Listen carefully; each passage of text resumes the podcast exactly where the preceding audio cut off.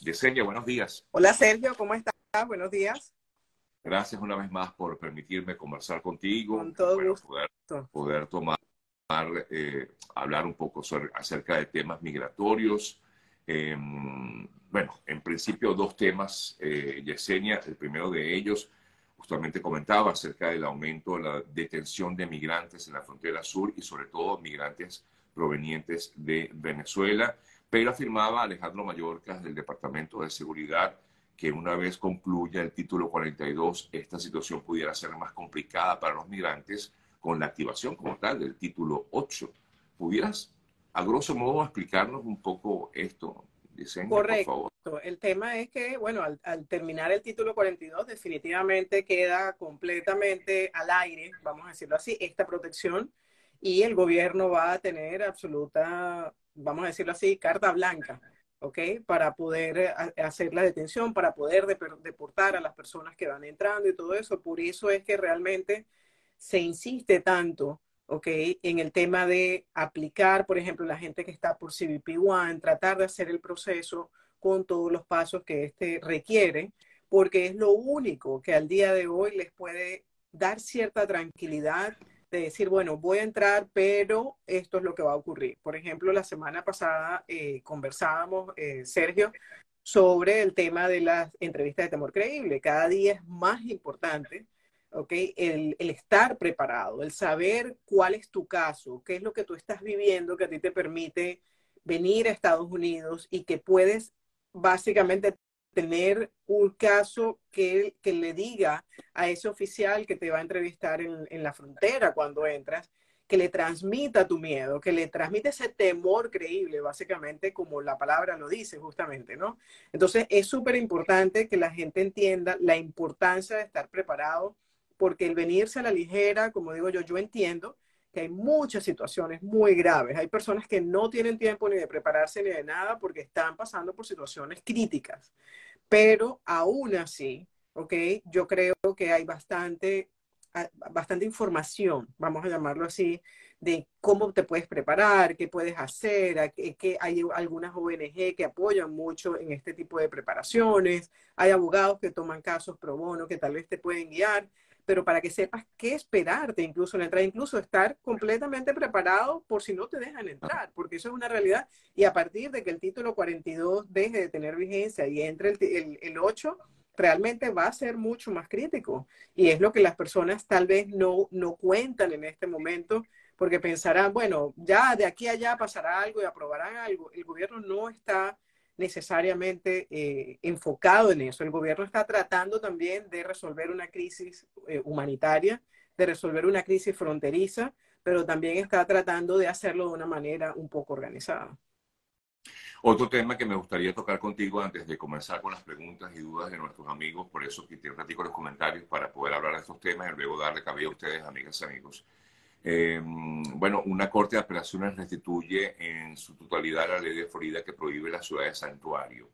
¿Qué, qué, implica esto, eh, Yesenia? Ok, primero, las personas que no lo saben, las ciudades de santuario son ciudades que no están requeridas a aportarle información al Departamento de Inmigración sobre personas que no tengan un estatus eh, migratorio o que incluso estén dentro de las personas con menor riesgo dentro de los estatus migratorios. Por ejemplo, una persona de alto riesgo puede ser una persona que tiene una orden de deportación, una persona que tiene un récord criminal, que tiene una orden de detención, ese tipo de cosas. Pero cuando estamos hablando del más bajo, es alguien que sencillamente tal vez llegó con una visa de turista, se quedó fuera de estatus. Eso es una persona que no es una persona de alto riesgo para el país, no está atentando básicamente contra la seguridad nacional. Entonces, ¿qué es lo que pasa con esto? Es bastante claro, ¿ok? la intención del gobernador de la Florida, porque esta ley entró en vigencia en el 2019, pero estaba detenida y ahora volvió a estar en vigencia y esto va muy de la mano, me parece, con el proyecto que estuvimos hablando la semana pasada del gobernador tratando de eh, impulsar, ¿ok? Que eh, las personas que le den cobijo o apoyen de alguna manera o tengan en su casa lo que sean inmigrantes documentados sean de alguna manera penalizados. Entonces, yo creo que hay que tomar en cuenta, hay que cuidarse, primero que nada, en relación a qué estoy haciendo hoy? ¿Cuál es mi estatus migratorio hoy? ¿Cómo lo soluciono? Tienen, señores, que acudir a lugares. Hay muchísimos lugares incluso que dan ayuda gratuita, que te pueden decir, bueno, eh, estabas casado con una persona, por ejemplo, que tenía asilo político, pero ahora te divorciaste, quedaste fuera del asilo. ¿Cuál es la alternativa para que tú también puedas presentar un caso y no quedes completamente desprotegido? O sea, hay mecanismos para poderse proteger migratoriamente y que no te, no te impacten este tipo de leyes. Sin embargo, lo más preocupante realmente, aparte de eso, es que esto entonces se puede volver como una cacería de brujas, ¿no? O sea, el, el, gobierno o las entidades del gobierno eh, denunciando gente o dando información de personas que están fuera de un estatus migratorio. Estar fuera de un estatus migratorio no significa que la persona sea ningún criminal como para que te tengan que venir a buscar. O sea, esta ley en todo caso lo que permite es el arresto de personas sin documentos. Personas sin documentos, sin un estatus migratorio. Sin un estatus migratorio. Y el que tiene algún documento, por ejemplo, tiene su asilo pendiente, tiene su TPS, hay allí la importancia del TPS. Ya. Por ejemplo, ¿no? Cuando tú tienes algún tipo de protección migratorio, tienes un caso pendiente con el Departamento de Inmigración, realmente tú estás protegido. O sea, va, no sé, puede ocurrir de que llega a un restaurante, ocurrió una redada y te llevaron, pero cuando ellos se dan cuenta y meten tu información en el sistema y se dan cuenta que tú tienes un caso, te van a soltar, te van a liberar. Mm, ok. Bueno, importante, amigas, amigos, que tengamos en, eh, pendiente esto y lo más trascendental, creo yo, eh, Yesenia, es que, bueno, hay que buscar la manera de, tener un estatus legal en el país. Definitivamente.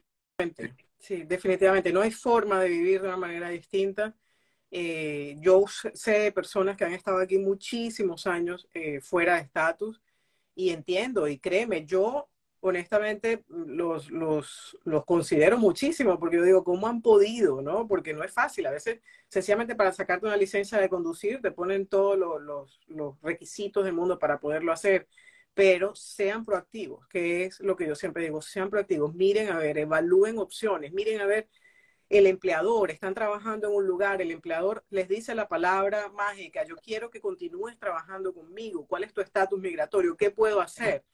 Sean proactivos, busquen la, información.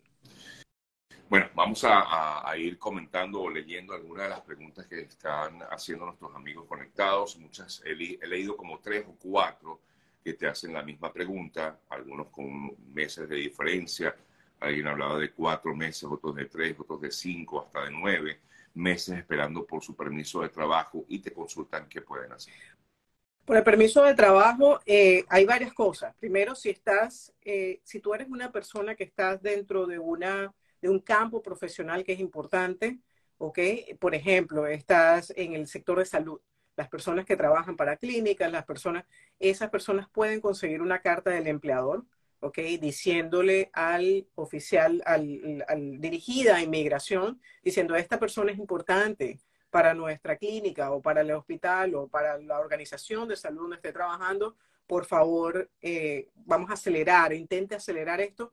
Y hemos tenido casos donde se le ha solicitado inmigración y los han aprobado hasta dentro de 30 días.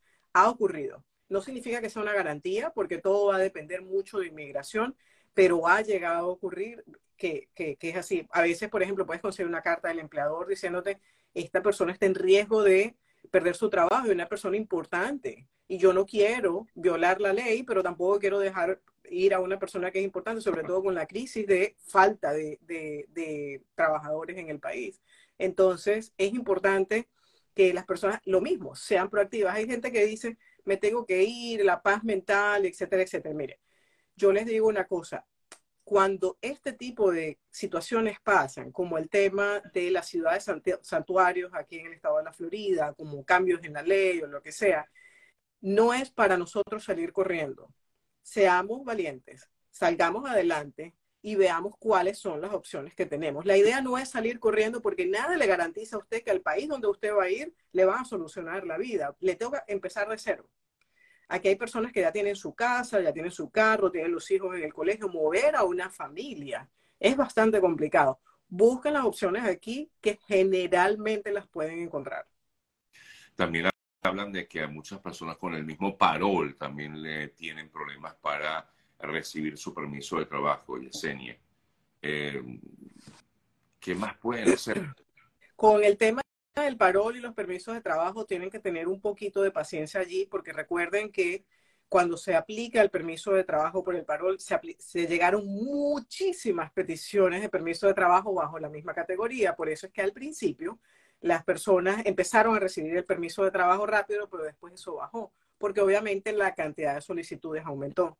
Entonces, allí hay que tener un poquito de paciencia y lo mismo, o sea, tratar de mandar algún correo electrónico a inmigración, tratar de mirar, por ejemplo, si ya estás aquí, porque ya estás aquí para haber podido pedir el permiso de trabajo por el parol, este, y tienes un empleador que quiere contratarte, dile que te haga una carta. Eso no va a meter en ningún problema a ningún empleador.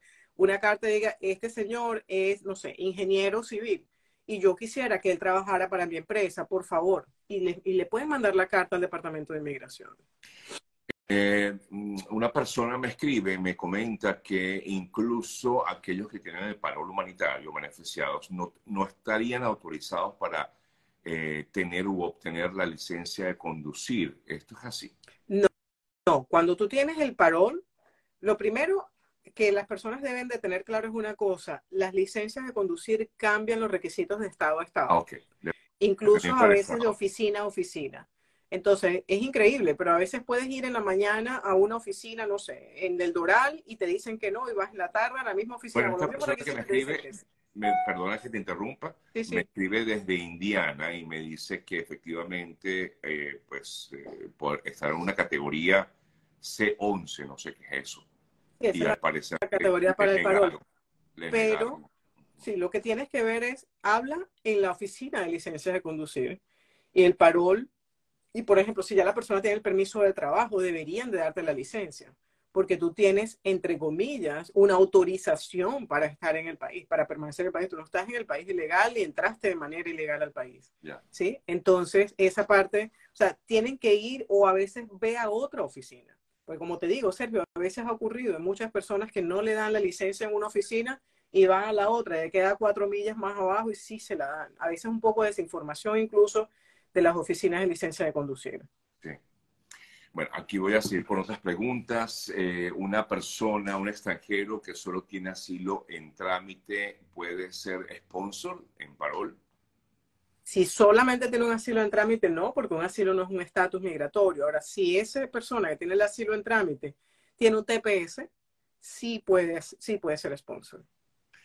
¿Qué puede puedo hacer si a mi esposo le llegó su social, pero por asilo, pero a mis hijos no, a mis hijas no?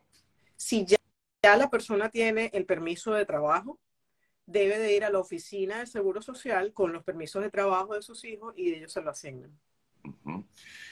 Em, aquí dicen que con el parol dan licencia, dice esta persona, y de hecho aquí otra persona comenta un poco haciendo referencia a lo que tú decías, que efectivamente cambió de oficina y ahí sí se la dieron, dice otra persona aquí.